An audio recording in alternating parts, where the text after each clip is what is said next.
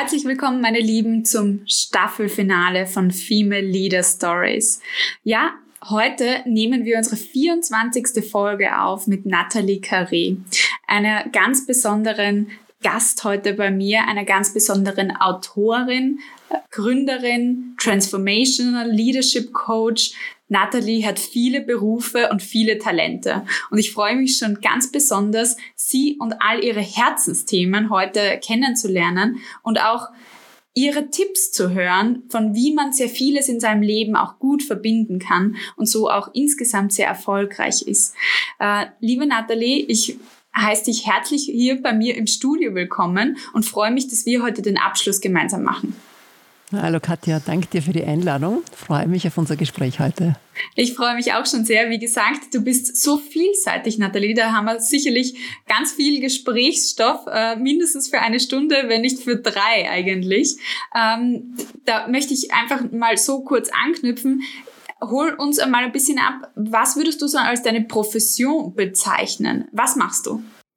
Ja, also ich bin ähm, Leadership Coach und Organisationsentwicklerin. Ja, das heißt, ich begleite Menschen und Organisationen in Veränderungsprozessen und unterstütze dabei, Träume zu verwirklichen, Visionen auf den Boden zu bringen und ähm, ja, daran zu arbeiten, ähm, besser zu führen, besser miteinander zusammenzuarbeiten, Organisationskulturen zu entwickeln und ähm, ja, mm, in eine Richtung zu gehen, wo man sagt, da kommt man vielleicht äh, selber nicht hin ja, oder ähm, nimmt sich nicht die Zeit dazu und braucht in irgendeiner Form einen externen Support. Ja, das ist das, was ich sozusagen schwerpunktmäßig mache.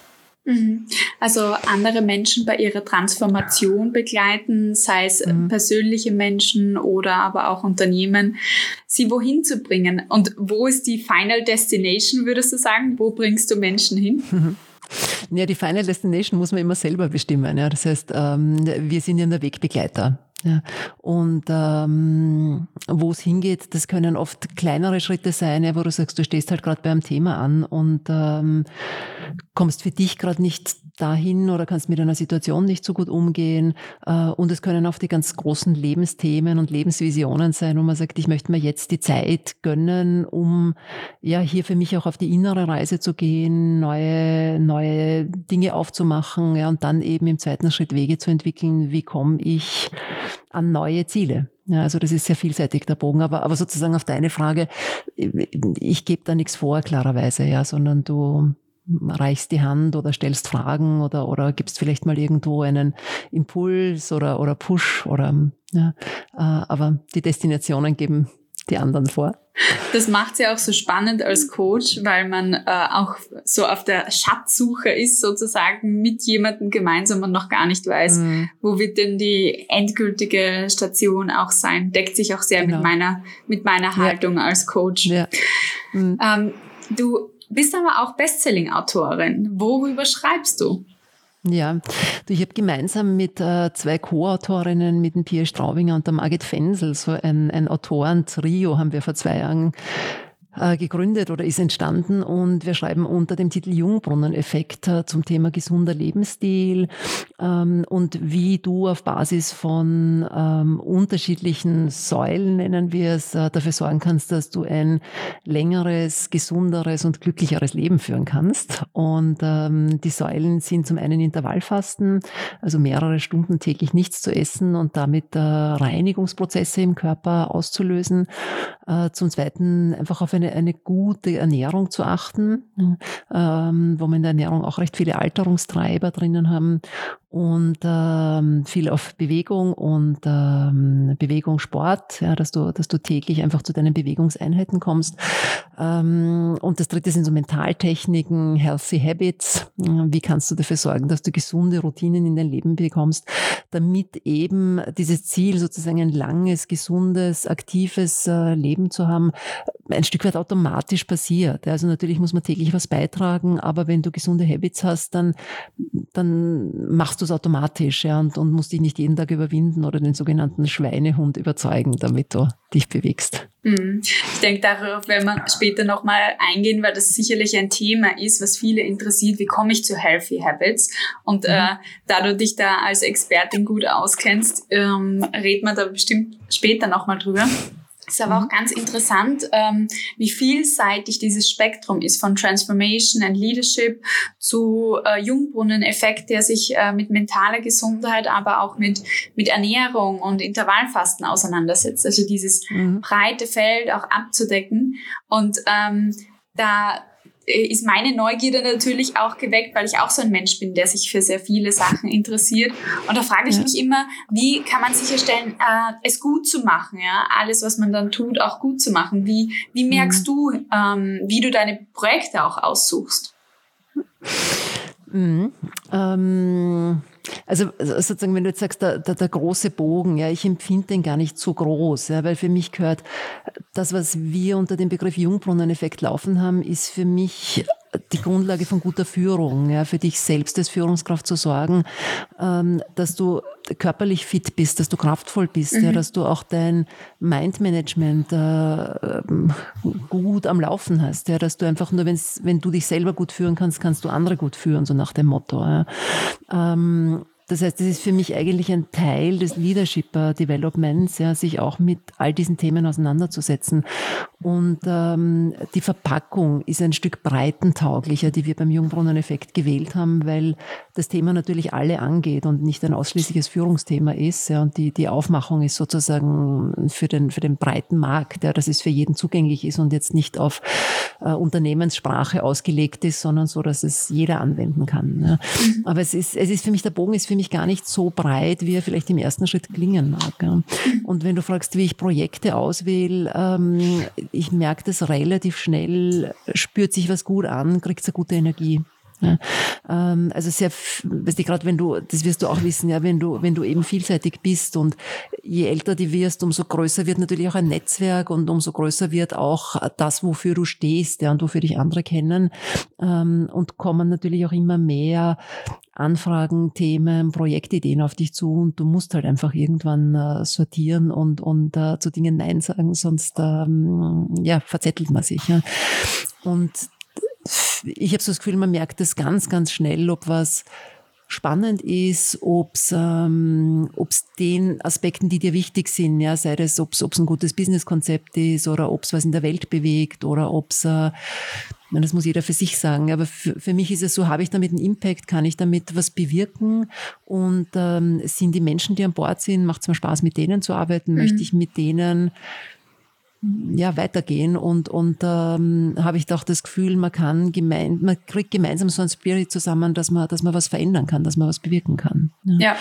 Und ja. Es auch mit den eigenen Werten halt auch abstimmen und wofür man selber brennt. Also ich glaube, ja. das ist ja auch das Schöne, wenn man dann eine gewisse Bekanntheit hat, so wie du sagst, und auswählen kann eigentlich auch von den Projekten, mhm. dass man sagt, okay, ich nehme das, was mit meinen Werten, mit meinem Purpose übereinstimmt. Und deswegen ist es ja so wichtig, auch zu wissen, wofür man stehen möchte. Und das sage ich mhm. immer wieder, auch hier in dem Podcast oder in anderen Situationen, sich selber mal bewusst zu werden, wofür brenne ich, wofür stehe ich, ist der Anfang von guten Entscheidungen, weil dann kann ich wirklich dezidiert äh, gute Entscheidungen halt treffen. Absolut. Was ist ja, das für würde dich? Ich sehr unterstreichen. Ja. Was gute Entscheidungen für mich sind? Äh, nein, wofür du stehst, meine ich. Ah. ähm, Aber gute Entscheidungen ist auch ein guter Punkt. ähm, wofür ich stehe. Ähm, ich denke, ich stehe dafür, mit dir und mit anderen besser umzugehen. Ja. Ähm, mhm. Gute Entscheidungen zu treffen und sich mit dem zu verbinden, was du in der Welt bewirken willst. Mhm. Mhm. Also, dass du es also, ermöglichst, ähm, ja. auch den Leuten sich mit dem zu verbinden. Mhm. Wo, wo also die Frage zu stellen, gell, das ist, mhm. ich, ich erlebe es schon so, dass, dass die meisten, mit denen ich zusammenarbeite, haben es unterschiedlich stark im Bewusstsein. Ja, es gibt schon Menschen, die das sehr bewusst haben und sehr präsent haben, wofür stehe ich und was ist mein Purpose und wofür bin ich da. Ja. Äh, und für viele ist es halt einfach unbewusst und man braucht ein bisschen, bis die Formulierung rauskommt. Ja. Mhm. Aber sich sozusagen die Zeit äh, zu gönnen und ich, das merke ich halt im Coaching immer. Gell. Es geht so stark um einfach Zeiträume aufzumachen, dass Menschen in die Stille kommen können und in die Wertschätzung ihrer eigenen Zeit, sich mit Fragestellungen auseinanderzusetzen. Ja, es ist, die Welt ist so laut und so intensiv und so ja. ähm, mit so vielen Ablenkungen verbunden, dass genau diese Zeit für diese Reflexion oft fehlt.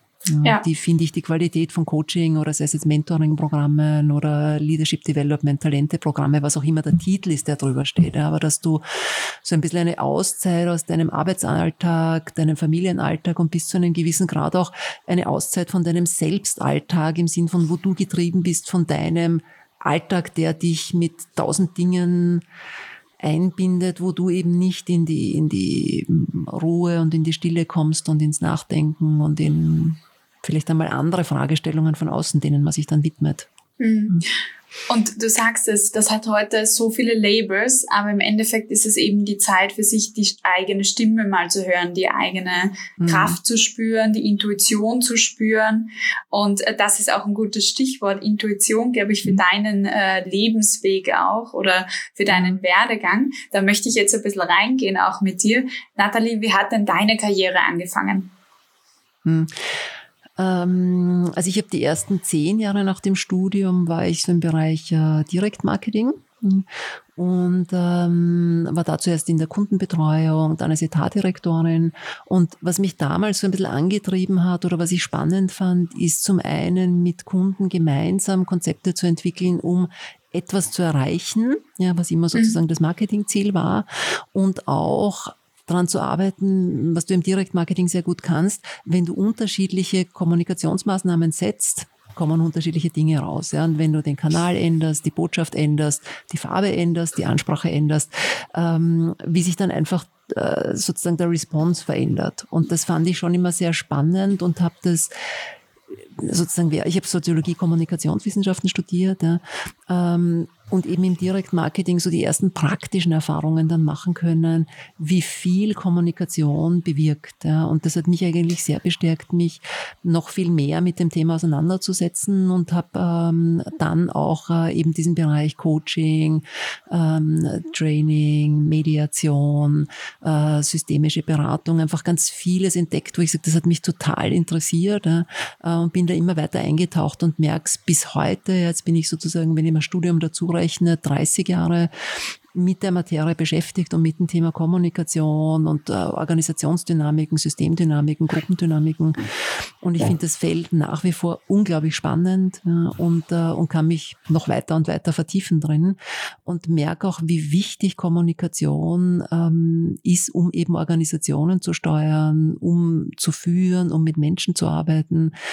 Ähm, ja, und das war eben sozusagen in diesen ersten zehn Jahren schon sichtbar und habe dann äh, nach diesen zehn Jahren oder, oder in den letzten zwei Jahren parallel schon ähm, die Erfahrungen, die ich aus diesen ganzen Weiterbildungen gesammelt hatte, äh, schon mit ersten Coachings und ersten Trainings und Gruppenarbeiten begonnen, da ähm, ja auch eben Praxiserfahrungen zu sammeln und habe dann äh, 2004 war das mein jetziges Unter oder auch damaliges schon mein Unternehmen gegründet, mhm. die die Axelor eben Transformation Company und ähm, ja, äh, von Beginn an das Thema Organisations-, Personal-, Führungskräfteentwicklung. Ja.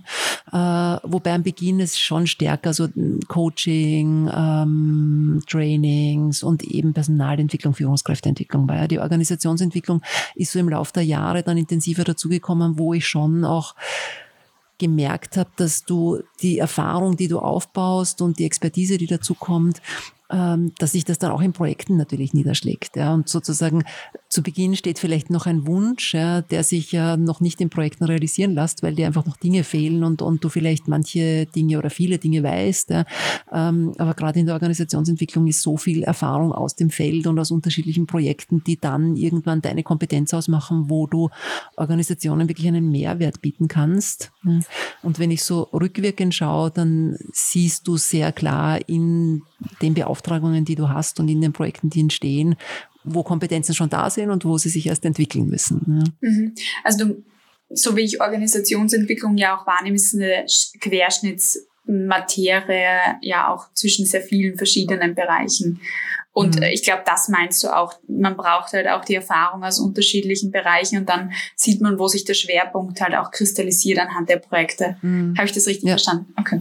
Ja, äh, und dass auch Organisationsentwicklung schon noch einmal ein Stück weit komplexer ist. Mhm. Ja, wenn du mit Menschen arbeitest, äh, da ist viel psychologisches Know-how mhm. drinnen ja, und eben zum Beispiel Kommunikationsaspekte. Ja, ähm, und Organisationsentwicklung ist, ist sage ich, schon noch einmal die, die, die, die Nummer drüber, ja, weil du hast ein System, das aus ganz vielen Individuen entsteht, mhm. äh, wo du individuelle Dynamiken hast, aber auch Systemdynamiken und mhm. Gruppendynamiken. Ja, und das ja, und das ist einfach, war für mich sozusagen schon noch einmal ein, ein, ein größerer Lernprozess und ein weiterer Schritt einfach. Ja. ja. Was war da ein spannendes Projekt, wo du eine Organisation vielleicht auf einer Transformation begleitet hast? Ganz, ganz viele, also eigentlich alle. Ja. Ein, wenn du eines erzählst, was so ein Highlight war, ja. vielleicht auch? Ich muss da gerade schmunzeln, weil ich hatte vor ein paar Tagen ein, ein Gespräch mit jemand, der jetzt in seiner Organisation ein großes OE-Projekt starten möchte. Und ich habe dann gesagt, was finde ich total spannend OE? und ich freue mich, also Organisationsentwicklung, ah. sorry. Ähm, und ich freue mich total aufs Projekt und finde es urspannend und dann, und dann lacht er halt so und sagt, äh, ja, das sagen Sie sicher zu jedem am Anfang. Ja? Und sage ich, ja, aber es stimmt auch. Ja. Ich finde die, ich finde die Themen und die Projekte auch tatsächlich alle spannend. Ja. Ähm, und ähm, wenn du jetzt sagst, eines rauszugreifen, also was ich, was ich schon besonders gern mag an Projekten, wenn du wirklich auf eine gesamte Organisation, also wenn du an, in ein Thema arbeiten kannst, wenn jemand sagt, ja, wir wollen zum Beispiel unsere Organisation, äh, Stichwort Great Place to Work Kultur, ja, sozusagen from good to great entwickeln und mhm. möchten eine Unternehmenskultur implementieren, die auch äh, in dem Fall jetzt ein, ein, ein Marshall hat, ja, äh, wo man, wo man das auch entsprechend kommunizieren kann und sozusagen gleich eine gesamte Philosophie mittransportieren kann. Mhm. Ja. Und äh, wenn sozusagen alle eingebunden sind. Und natürlich ist es besonders schön, wenn du ähm, in eine positive Zukunft hineinentwickelst. Ja, also sehr oft hast du ja auch Organisationsentwicklungsprojekte, die aufgrund von Schwierigkeiten entstehen. Ja, und natürlich gibt's da auch ein positives Zielszenario, aber wo natürlich die, die, die Schwierigkeiten oder die, die Marktdynamiken ähm, besonders herausfordernd sind, ja, oder es um Personalabbau oder ähnliches geht, ist es natürlich hast du nicht diese positive Dynamik und, und, und sozusagen diesen Vortrieb, ähm, den man hat, wenn es nur darum geht, es zu verbessern. Ja, from good to great ist, ist sozusagen einfacher als wir haben eine Situation, wo wir uns als Organisation jetzt schwer raussehen und äh, durch durch sozusagen durch den Sturm zu navigieren. Das ist natürlich ja. die schönere, angenehmere Situation, wenn man von einem äh, guten Platz starten kann. Genau, genau. Also das ist ähm, ja das hat natürlich einen anderen Drive. Ja. Ähm, und gleichzeitig, wenn du eben sozusagen die, die, die sehr challenging Projekte hast, ähm, gehen die teilweise dann auch in eine andere persönliche Tiefe, ja, weil du natürlich mit mehr Sorgen zu tun hast und es ähm, sozusagen auch die Verantwortung größer ist, die noch größer ist. Ja, die Verantwortung übernimmst du immer, wenn du mit egal jetzt ob Menschen oder Organisationen arbeitest, die ist immer groß. Ähm, aber sozusagen je, ich sag salopp, je mehr es um die Wurst geht, mhm. ja, umso größer ist natürlich die Verantwortung, ja, weil on the edge ja, kannst du dir weniger Fehler erlauben als im weiten Feld. Mhm. Mhm. Ja. Definitiv. Mhm. Also ja. das ähm, ist jetzt so die Königsklasse, wo du gesagt hast, ja, hier Organisationsentwicklung ist nochmal ein Schritt ähm, komplexer. Du hast mir aber auch erzählt, das Verhalten von Menschen zu beobachten, das lag dir schon sehr, sehr früh. Wo hast du diese Liebe auch entdeckt? Naja, du weißt, ich bin in einem äh, Hotelbetrieb aufgewachsen und, ähm, und ich sehe jetzt in meinem Alter, ähm, wie sehr dich Kindheit doch prägt. Ja, das, das äh, glaube ich, wird einem irgendwann erst ab einem gewissen Zeitpunkt im Leben bewusst. Und äh, dieses Aufzuwachsen in einem sehr, sehr großen System. Ja. Also einfach in einem, bei uns war alles groß. Ja. Du hast riesen Kühlschränke, du hast riesen Küche, du hast äh, große Hallen, du hast große Säle und es sind immer sehr, sehr viele Menschen im Haus. Also wir haben auch im Hotel gelebt und, und unsere Wohnung dort gehabt. Das heißt, du bist eigentlich in dem Moment, wenn du aus deinem Zimmer, deinem persönlichen Haus kommst, bist du im öffentlichen Raum. Mhm. Und ähm, ja, und ich hatte halt als Kind schon die Möglichkeit, unglaublich viele Menschen miterleben zu dürfen. Ja. Und auch wenn du nicht direkt im Gespräch bist, du kriegst ja ganz viel mit. Du siehst, viele Paare, viele Familien, die auf Urlaub sind, die auf Geschäftsreise sind, die auf, ich bin aus Marazell, ja, die pilgern. Und du siehst unterschiedliche Gespräche, unterschiedlich liebevoll, wie Menschen miteinander umgehen, äh, als eben als Paar oder als Familie oder auch als Alleinreisender ist es dann jemand, der auf andere zugeht oder eher für sich bleibt und einfach zu sehen, Menschen tun unterschiedlich, ja, und auch, auch sozusagen von meinen Eltern mitzubekommen ähm, und allen Mitarbeitenden auch, ja, äh, wie flexibel man auf unterschiedliche Menschen eingeht, ja, und mhm. dass es selbstverständlich ist, dass du ja, mit unterschiedlichen Menschen einfach anders umgehst, sei es sprachlich, sei es äh, vom kulturellen Background, sei es von den Themen, äh, sei es persönliche Bedürfnisse, wie viel Kommunikation oder Rückzug möchte jemand. Ja, und das hat so viele Facetten und wo ich einfach heute irrsinnig dankbar bin, dass ich da so viele Lernmöglichkeiten hatte und auch eben, eben schon sehr früh äh, unglaubliche Flexibilität im Umgang mit unterschiedlichen Menschen lernen konnte. Ja, das war schon, ist schon ein Asset, wo ich sage, da, da habe ich was mitbekommen, was für mich besonders ist. Ja. Definitiv. Also es hört sich ja auch äh, so an, als hättest du sehr gute Erinnerungen auch an diese Zeit. Ähm, und es ist ja auch sehr spannend, so, so vielen Einflüssen auch ausgesetzt zu sein. Ähm, mhm. Wie hast du das, äh, diese, diese Leidenschaft dann auch, weiß nicht, weitergetragen oder wie hat es dich dann weitergeprägt? Hast du das damals schon gemerkt oder merkst mhm. du das jetzt erst in der Rückschau? Wie, wie siehst du das? Ich glaube, damals habe ich es nicht gemerkt, ja, weil du, also je jünger, also du bist ja sozusagen immer nur in deiner Welt. Ja, und und äh, je jünger du bist, finde ich, umso weniger Vergleich hast du mit anderen Menschen. Und da haben wir dir sicher auch als Coach so gehen, da hast du als Coach noch ein viel größeres Spektrum, wo du draufschauen kannst, weil du ja von ganz vielen Menschen erfährst, wie ja. sie denken, ja, weil du ja im Coaching da sehr eintauchst. Ja. Und als jetzt sozusagen ich sage jetzt irgendeinen, ja, als zehnjähriges Mädel weißt du, wie du selber denkst und du gehst ja auch noch nicht in die Abstraktion, wie denken andere und wenn du es würdest, dann hast du halt deine drei, vier, fünf Freundinnen und deine 20 Klassenkollegen, Kolleginnen und das ist deine Welt sozusagen. Mhm. Ähm, also da habe ich sicher keine, keine Bewusstheit drüber gehabt, dass das anders ist meine, natürlich fällt es dir auf, dass deine Kinder, Freundinnen, außer sie haben auch Hotels oder Gasthöfe, wie das halt so üblich ist in Mariazell, ja, aber sozusagen die das nicht haben, da war schon immer interessant, dass die ganz anders leben, dass die in, in einer Wohnung leben. Ja. Ähm, und ich habe zum Beispiel das Kind immer ganz toll gefunden, dass, äh, also wir hatten nicht so eine, so eine Wohnung. Ja. Wir haben eben sozusagen, wir hatten schon einen Bereich, aber jetzt nicht so Wohnung mit Küche und wie das andere Menschen haben. Küche war bei uns im Hotel. Ähm, und das habe ich als Kind schon immer ganz toll gefunden, so andere Familien, die ein richtiges Zuhause miteinander haben. Mhm. Ja, also so dieses Anderssein ist man schon. Ja, ähm, ja, aber sozusagen, wenn du jetzt auch fragst, wann wann ist mir das bewusst geworden? Das war, glaube ich, erst während dem Studium. Ja, wenn du wirklich in die Welt rauskommst und auch, keine Ahnung, verschiedene Nebenjobs machst und äh, also so Jobs als Interviewerin zum Beispiel, ja, wenn mich Marktforschung auch interessiert hat und da mal ein paar Interviews zu machen. Und dann kommst du halt plötzlich, wenn du so Interviews machst, in, in Haushalte zu wirklich irgendwie einem breiten Durchschnitt einfach in einer Stadt ja, und nicht nur in deinem sozialen Umfeld auch, ja, weil also auch wenn jetzt sozusagen Familien unterschiedliche Berufe haben, aber es ist trotzdem irgendwo ähnlich in deinem Kreis, in dem er aufwächst.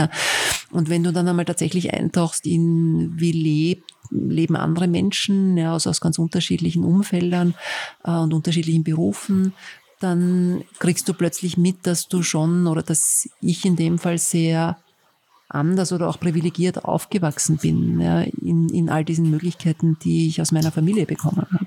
Mhm. Und ja, so, so von der Zeit her war das ungefähr während dem Studium. Ja. Und je, je, je älter ich geworden bin, umso mehr wird es mir bewusst. Mhm. Ja. Und natürlich kumuliert es dann. Also es fängt halt irgendwie in der Kindheit an und dann kommen halt immer mehr und mehr Erfahrungen dazu. Ja. Und, und also ich hab, ich, mir ist letztendlich bewusst geworden, wie wie emanzipiert meine Eltern miteinander waren. Ja. Ähm, und wie sehr dich so eine Emanzipation selbst prägt. Ja. Dadurch, dass meine Eltern so ähm, also die haben immer gemeinsam Betrieb, den Betrieb geführt. Ja. Meine Mutter hat, hat ähm, ähm, die ersten zehn Jahre Berufsleben sozusagen in der Schweiz gelebt. Ja. Meine Eltern haben sehr lange Fernbeziehung gehabt und haben dann gemeinsam den Betrieb übernommen und haben den immer ähm, sehr gleichwertig geführt. Ja. Da gab's aus meiner Wahrnehmung als Kind nie ein, ein, ein Ober oder Unter sozusagen und auch nicht diese Geschlechtsstereotype, weil es weil das in dem Betrieb eben ja irgendwie alles anders läuft, als man sozusagen sonst klassisch kennt. Und das ist mir jetzt le letztens mal erst bewusst geworden, wie sehr mich das auch für meine privaten Situationen und Partnerschaften geprägt hat.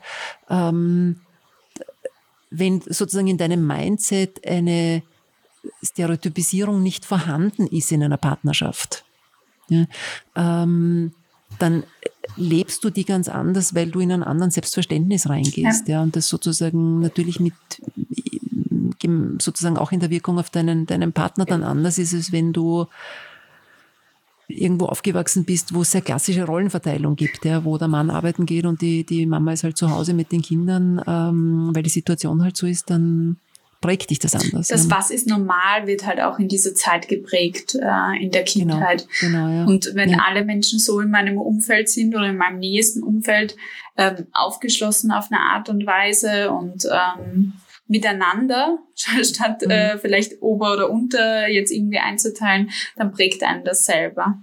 Du hast mir ja, ja auch schon von einem ähm, von einer Situation erzählt aus deiner Familiensituation heraus mit deinem Onkel, wo du sehr erstaunt warst, zum Beispiel. genau. Ja, das, da ging es so zum Thema die ganze Weltoffenheit haben wir da, glaube ich, diskutiert. Ja. Äh, und da gibt es meinen Onkel, der, äh, ehrlich gesagt, weiß ich gar nicht mehr, wann er geboren ist, irgendwo um 1900 herum. Und ähm, Fleischer war äh, in Salzburg und ähm, er konnte lesen, aber nicht schreiben. Also er hat immer die Presse gelesen und äh, schreiben konnte aber nicht und hat irgendwann, als er bei mir zu Besuch war, das war während des Studiums und ich habe gerade gelesen von der Mary Daly, die Metaethik des radikalen Feminismus. Das war so ein 600 Seiten Wälzer in dunkelgrün. Das ist ein Wahnsinnstitel. Ja, super, oder mit einer Axt auf der, auf der, äh, am Cover. Boah. Und äh, dann hat er gesehen, hat er gesagt, um Gottes Willen, was lest denn da?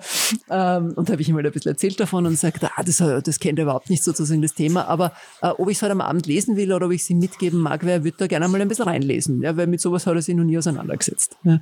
Und ist dann eben in die Mary Daly ein bisschen eingetaucht, hat dann am nächsten Tag gesagt, nein, es ist nicht ganz seines, aber, aber es war interessant und er hat dann ein bisschen was diskutiert mit mir darüber und ich habe das einfach so cool gefunden, ja, dass der Onkel äh, sich dieses Buch mitnimmt und eben nicht nur sagt, äh, was ist denn das für ein Blödsinn sozusagen, mhm. sondern sich damit auseinandersetzt. Ja, und das, das, das sind, glaube ich, so einzelne Momente, die dich eben prägen als Mensch. Ja, wenn du aus sowas heraus lernst, wie schön sich das anfühlt, mit jemandem in Kontakt zu sein, der das, was du tust, vielleicht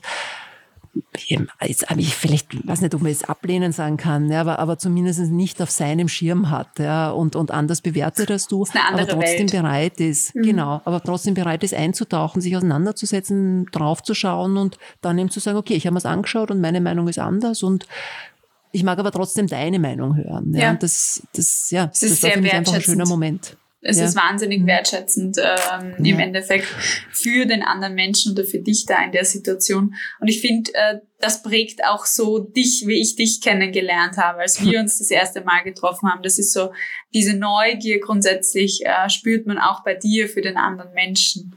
Und äh, deswegen ist es auch schön, mit dir ins Gespräch zu kommen. Über weiß Gott was, ja. Also ich glaube, da kann man über viele Themen diskutieren. Ja. Vor allem, weil du ja danke. auch schon viel, viel gesehen hast äh, auf der Welt, auch Nathalie. Also vielleicht mhm. magst du mir mal er äh, erzählen und unseren Gästen auch nochmal erzählen, wie war denn so deine Findungsphase auch, bis du selbstständig wurdest? Weil es ging ja auch nicht von heute auf mhm. morgen. Mhm. Ja, auch da ähm, ein bisschen die Wiege gelegt. Gell? Wenn du in einem, in einem äh, Betrieb aufwächst, ähm, war es schon ein Stück weit irgendwie klar, dass ich irgendwann ein eigenes Unternehmen habe. Ich habe das nie so bewusst reflektiert, aber es war eigentlich gefühlt immer klar. Und es hat sich während äh, des Studiums haben wir auch immer wieder diskutiert über das Thema Unternehmensgründung.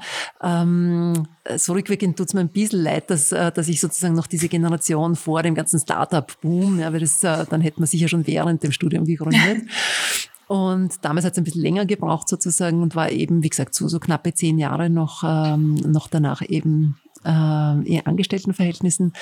Und Ja, und haben aber, wie gesagt, so im, im, aus Studienzeiten, Freundeskreis immer wieder auch das Thema Unternehmensgründung diskutiert. Und dann gab es irgendwann den Punkt, wo wir zu dritt gesagt haben, ähm, wir gründen. Ja. Und das ist damals eher entstanden aus ähm, Freundschaft, private Beziehung. Also es war mit meinem damaligen Lebenspartner und, und einer Studienfreundin gemeinsam. Und wir haben gegründet und hatten aber eigentlich alle drei sehr unterschiedliche Interessen. Ne? Und ähm, haben sozusagen zwar das gemeinsame Unternehmen gehabt, aber in Wahrheit an unterschiedlichen Projekten gearbeitet. Okay. Hm.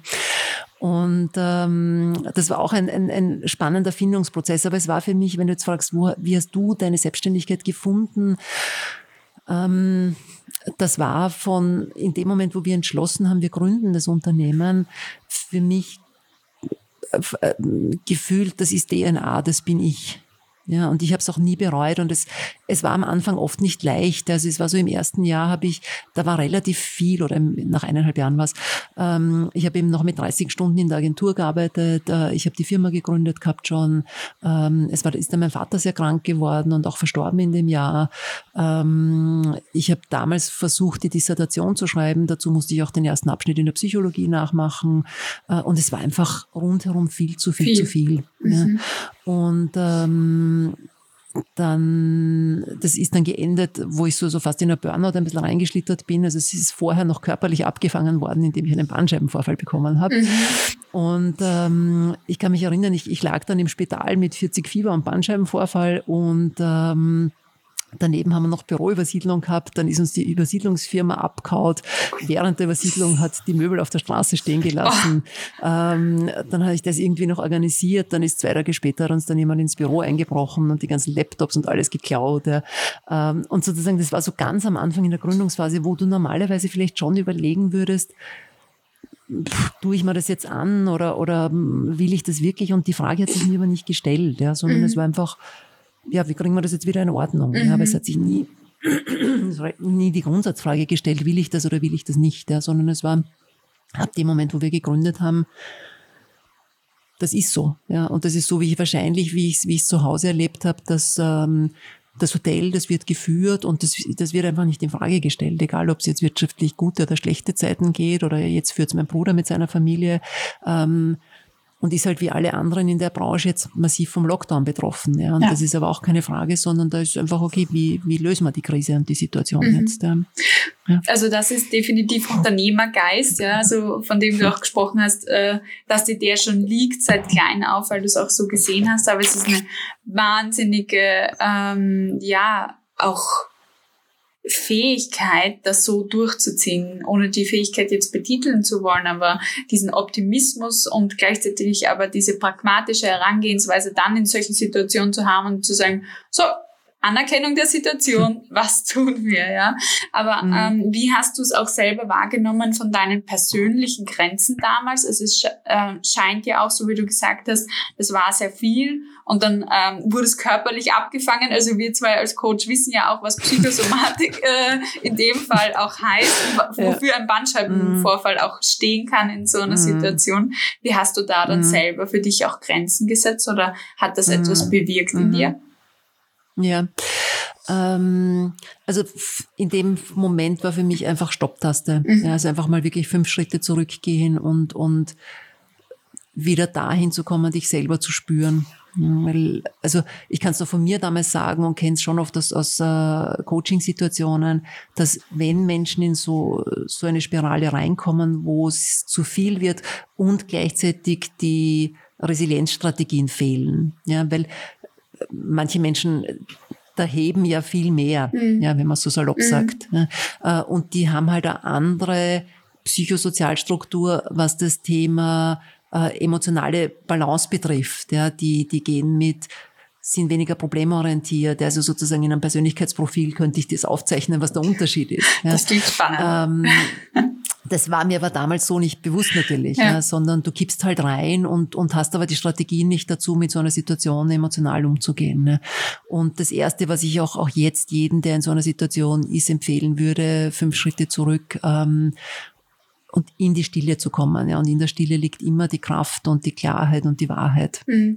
Was da halt und, häufig das Thema ist, ist ja, warum ja. man das auch macht. Also man wird ja meistens genau. getrieben, äh, entweder ja. aus dem Schmerz oder aus einem positiven Erfolg mhm. heraus, aber es sind halt häufig auch Menschen, die sich definieren über ihren Erfolg und die Anerkennung, die mhm. sie dafür bekommen, weil es eine Form von Liebe ist. Ja? Es ist die, die äh, Form von Wertschätzung, die sie für, sie für ihr Leben ausgesucht haben.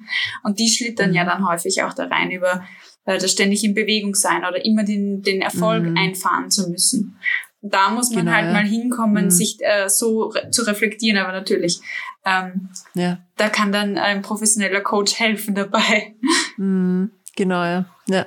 Ja, und war halt dann auch, auch zu überlegen, eh genau wie du sagst, ja, wozu tue ich was und was braucht's wirklich? Ja, und mhm. zwei Schritte waren eben, das eine war, dass ich eben noch, noch mit diesen 30 Stunden in der Agentur war, das war so ein bisschen Sicherheit. Ja, ähm, und da war einfach die Entscheidung, diese Sicherheit loszulassen. Da habe mhm. ich mir halt sozusagen Gedanken drum macht, was, was macht die Sicherheit für mich aus und wie kann ich die vielleicht anders mhm. für mich gewährleisten.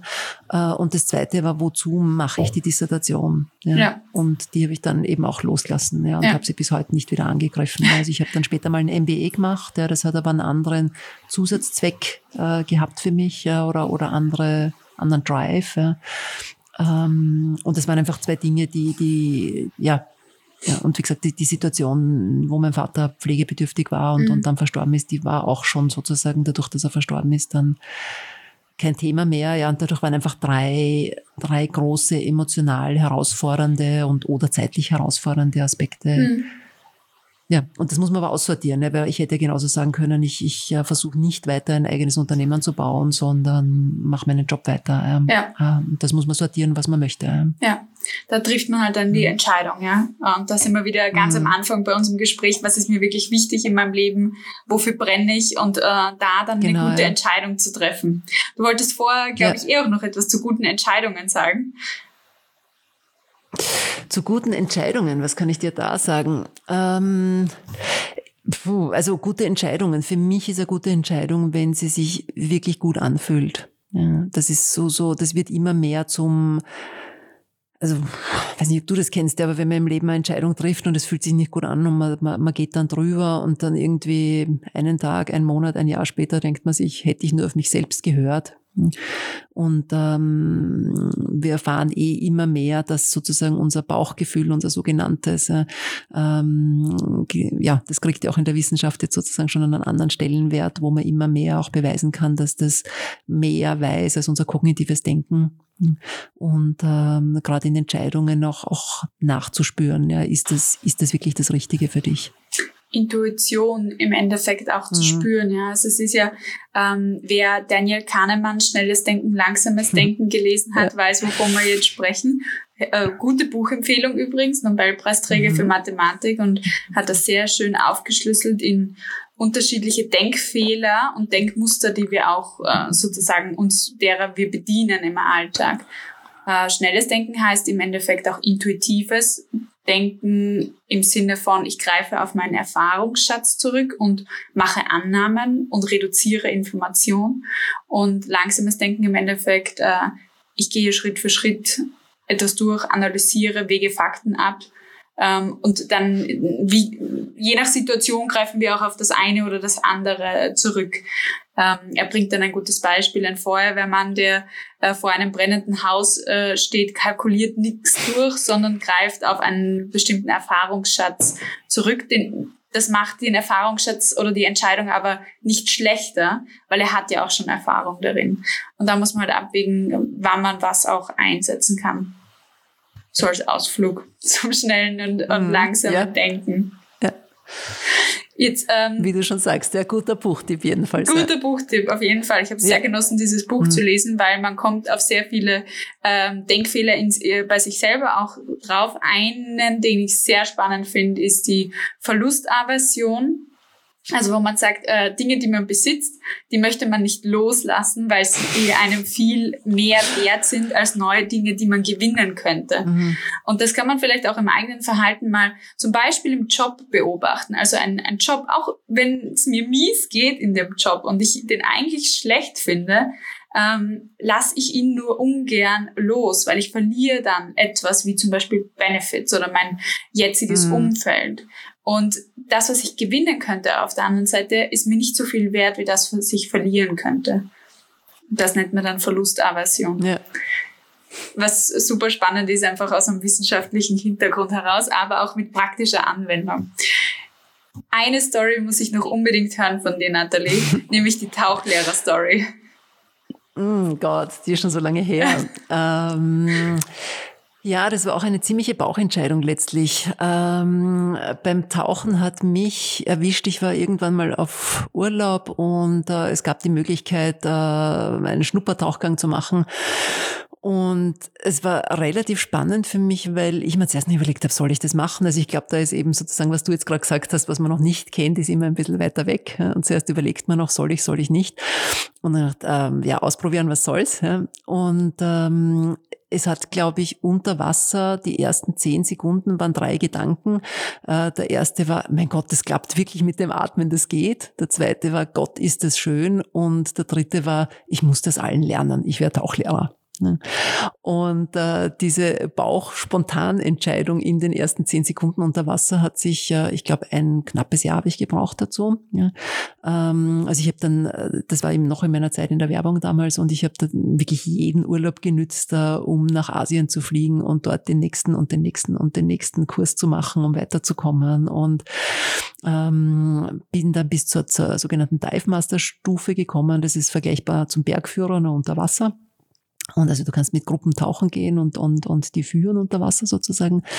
Und äh, die nächste ist dann eben der Dive Instructor. Und äh, mit dem Dive Master Level bin ich dann, äh, mir gedacht, okay, ich gönne mir jetzt ein One-Way-Ticket. Ich fliege mal Richtung Kuala Lumpur und dann schauen wir weiter. Und äh, war dann ein Jahr eben in Asien und habe äh, in Thailand und in Malaysia in unterschiedlichen Tauchschulen ja, zuerst geguidet und äh, dann eben den Instructor noch gemacht in, in äh, Phuket und habe ein Jahr als Tauchlehrerin dann gearbeitet und mir ein Sabbatical und Auszeit gegönnt. Und das war eine echt coole Zeit im Leben. Ja, möchte ich nicht missen. Wahnsinnig coole Story. Ja. Deswegen finde ich es auch äh, unbedingt notwendig, äh, die erzählen zu lassen, weil sie ja auch zeigt, nee. hey, du kannst dir ein Jahr Auszeit auch nehmen und auch mal so eine Bauchentscheidung treffen und dann auch äh, genauso gut oder noch besser anknüpfen an dem, was du wirklich machen möchtest. Mhm. Also es hat ja immer mhm. einen Mehrwert, sich Zeit für sich selber zu nehmen, an Informationen mhm. über sich selber, über die Welt, über andere Kulturen oder ähnliches. Das ist ja total bereichernd ähm, mhm. auch dort mal hinzuschauen. Und deswegen ist es mir so wichtig, äh, darauf einzugehen, weil viele auch immer Angst davor haben, eine Entscheidung zu treffen, die vielleicht im Lebenslauf nicht so gut aussieht, weil man so getrimmt ist auch auf dieses Denken. Gerade wenn man BWL studiert hat und hört, hey, mit dir studieren 5000 andere Leute, du musst schauen, dass dein Lebenslauf hervorsticht. Ähm, aber was dein Lebenslauf hervorstechen lässt, ist deine Persönlichkeit und die darf man in jeder Phase auch sehen. Mhm. Und mhm. das finde ich einfach so schön auch an, an der Geschichte. Ja. Also äh, also ich kann es wirklich jeder, jeden nur ans Herz legen, solche Erfahrungen zu machen. Ich glaube, man muss ein bisschen die, die, die Gratwanderung drauf schauen, vielleicht wenn du jetzt fünf Jahre mit dem Backpack unterwegs bist, dann schaut es im Lebenslauf, Lebenslauf vielleicht, ja, vielleicht aber auch nicht. Ja. Also ich glaube, man sollte sich da weniger einschränken lassen. Ähm, wenn du das Bedürfnis hast, sowas zu tun, tu's. Ja. Ähm, und gerade jetzt in der Rückbetrachtung, ja, nach, nach 25 Jahren Berufstätigkeit, ähm, was ist ein Jahr? Ja. Und die Erinnerungen und Erfahrungen und Erlebnisse, die du in so einer Zeit machst, das ist so unvergleichlich und prägend und ähm, besonders. Ja, ähm, also würde ich, würde ich, wie gesagt, das mhm. jedem empfehlen. Ich glaube, es ja. ist auch ähm, die Frage, wie viel du Nutzen für deine eigene Entwicklung daraus ziehen kannst. Nach mhm. einem Jahr ist, mhm. ist wir, wir, kennen ja auch so Kurven, ja. Also irgendwann flacht vielleicht ähm, die Entwicklung ab, die du machst. Das ist in jedem Unternehmen und auf jeder Position so, dass du irgendwann nicht mehr so schnell weiter wächst, weil du nicht mehr so viele neue Impulse hast. Und da ist immer mhm. das Ziel natürlich auch immer mal wieder in die Herausforderungszone zu gehen, um da neue Wachstumsimpulse zu bekommen. Und das ist bei mhm. einem Jahr ähm, Auszeit oder Backpacking wahrscheinlich der Fall. Bei fünf Jahren vielleicht nicht mehr so, weil dann kennst du jedes Hostel genau. in Südostasien und warst schon überall. Ähm, und dann ist die Frage, wie viel ja. wächst du dann ähm, noch so per se? Und ich glaube, Absolut, ja. So, so kann man es dann gut auch beantworten. Ich weiß ja, dass du mhm. auch selber ein, ein, Fan von Weiterentwicklung auch bist in der Karriere, sich immer auch wieder weiterzuentwickeln. Mhm. Und ein Thema, worauf ich gerne mit dir zu sprechen kommen möchte, ist Leadership auch grundsätzlich, weil wir sind mhm. ja auch im Female Leader Stories äh, Podcast. Wie siehst du Leadership äh, für dich selber, aber auch als gesamtes Konstrukt? Also für mich ist Leadership, äh, Menschen zu begleiten, ähm, ähm, Hand zu reichen, Potenziale zu entfalten. Ähm, ja, das ist es. Äh, ich glaube, dass sich das Bild von Führung in den nächsten Jahren sehr, sehr ändern wird. Wir haben im letzten Jahr einfach mit diesen fundamentalen Veränderungen in der Arbeitswelt, äh, die über uns hereingebrochen sind, glaube ich, äh, kann man so sagen, ähm, so große Schritte im Thema Leadership gemacht, wo am Beginn ganz viele Führungskräfte gesagt haben, was, was ist jetzt noch mein Job? Ja, äh, und wie führe ich remote und wie gehe ich um mit Menschen, die ich plötzlich nicht, die nicht mehr da sind sozusagen. Ja, ähm, und wo diese Situation einfach ganz, ganz neue Möglichkeiten an Vertrauen, andere Art von Nähe, andere Art von Begleitung, andere Art von Führung möglich gemacht hat. Ähm, das, glaube ich, ist schon so eine, eine wirklich ein revolutionärer Einschnitt jetzt in, in ähm, unsere arbeitende Gesellschaft, äh, wo Führung sich verändern wird und ähm, aus dem heraus ja, denke ich, dass Führung immer mehr ins Thema ähm, Potenzialentfaltung und eben, wie gesagt, Menschen begleiten. Ja, also nicht mehr äh, das Delegieren von Aufgaben, Zuweisen und Kontrollieren von Aufgaben, dass das einfach äh, immer mehr und mehr aus dem Bereich der Führung weggeht. Ja. Und ähm, ich glaube und hoffe, dass Führung in der nächsten Zeit irgendwann einmal zum Beruf und zur Berufsausbildung wird. Ähm, ja. Weil gerade Führungskräfte so einen massiven Hebel haben auf Menschen ja, äh, und auf das, auf das Wohl und das Gelingen von Organisationen. Ja, und alles, was wir schon besprochen haben, ja, das Thema, du arbeitest mit Menschen, ja, psychologisches Grundverständnis, äh, Kommunikationsausbildung zu haben, ja, nicht eine Präsentationstechnik-Seminar zu machen, äh, sondern eine Kommunikationsausbildung zu haben, Gruppendynamiken zu verstehen, ja, Systemdynamiken zu verstehen, wie kann ich Organisationen steuern. Ja, natürlich geht's ohne dem auch. Ja, ähm, aber wenn du weißt, wie Dinge funktionieren, kannst du natürlich schon anders, anders planen und steuern. Ja. Und ich glaube einfach, dass Führungskräfte in Zukunft schon all dieses Wissen, das notwendig ist dafür, also dass es eine Ausbildung gibt, wo du dir das aneignen kannst. Das gibt's ja bis heute nicht in der Form und in der Tiefe. Definitiv, also da stimme ich dir total zu. Ich mhm. glaube, wir werden immer mehr in die Richtung des Enabling gehen, Empowering äh, mhm. auch gehen in, in, als Führungskräfte. Und äh, deswegen ist auch diese Führungskraft ja vielleicht dann äh, auch nicht mehr der richtige Begriff. Und da wird spannend, genau. wie die Identität äh, der Führung ja. sich dann auch ändert äh, insgesamt. Mhm. Da kommt natürlich auch die Kompetenz äh, oder auch der Erfahrungsschatz von Frauen natürlich äh, rein, die immer mehr in die Führung gehen und auch Menschen, sehr menschenzentriert sind in ihrer Führungsart und mhm. Weise. Und gleichzeitig mhm. se sehe ich viele meiner Klientinnen, ähm, die anfangen zu führen, ja, die in die erste Führungsposition kommen. Und wenn ich sie frage, warum möchtest du das, dann sagen sie, weil ich es gesehen habe, wie es ist, wenn keiner gut führt. Ja, also dieses Negativbeispiel ja. mm. ist sehr häufig für Frauen sogar ein Trigger, mm. zu sagen, okay, ich mache es jetzt besser, weil ich möchte wertschätzend mm. äh, sein als Führungskraft, ich möchte äh, gut zu meinen Mitarbeitern eigentlich sein, ich möchte die weiterentwickeln, mhm. weil sie sich für sich selber auch gewünscht hätten in der mhm. Vergangenheit da merke ich sehr mhm. viel, dass ich, da der Wunsch ja. auch herkommt. Natürlich einerseits auch diesen Impact zu generieren. Und wir wissen, mit einem Team schafft man einfach mehr Impact wie alleine. Das ist einfach so, zehn Hände ähm, greifen schneller wie, wie nur zwei. Ähm, und, und aber diese Komponente der Mitarbeiterzentrierung und Wertschätzung ist, glaube ich, auch eine hohe Motivation, da reinzugehen. Mhm. Mhm. Dann bin ich schon mhm. spannend, was auch mhm. mit der Welt passiert, wenn immer mehr Frauen auch in mhm. solche Positionen kommen. Ja, ja.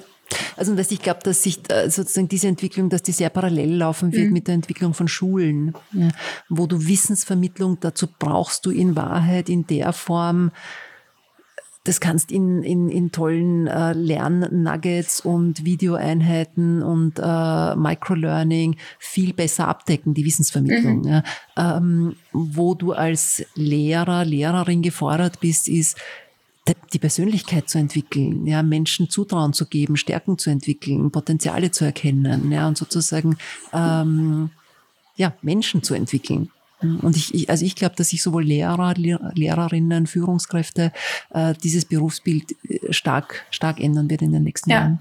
Also ich freue mich definitiv schon auf hm. diese Stärkenorientierung, äh, weil das, das ja. ergibt einfach für jeden einzelnen Menschen einen großen Mehrwert für das eigene Leben. Mhm. Weil wenn ich mich darauf fokussieren kann, was ich wirklich gut kann, weil ich weiß, was ich wirklich gut kann, weil es mir meine Umwelt spiegelt mhm. und ich selber auch die Möglichkeit habe, es zu entdecken, dann werde ich ein glücklicheres Leben für mich selber haben.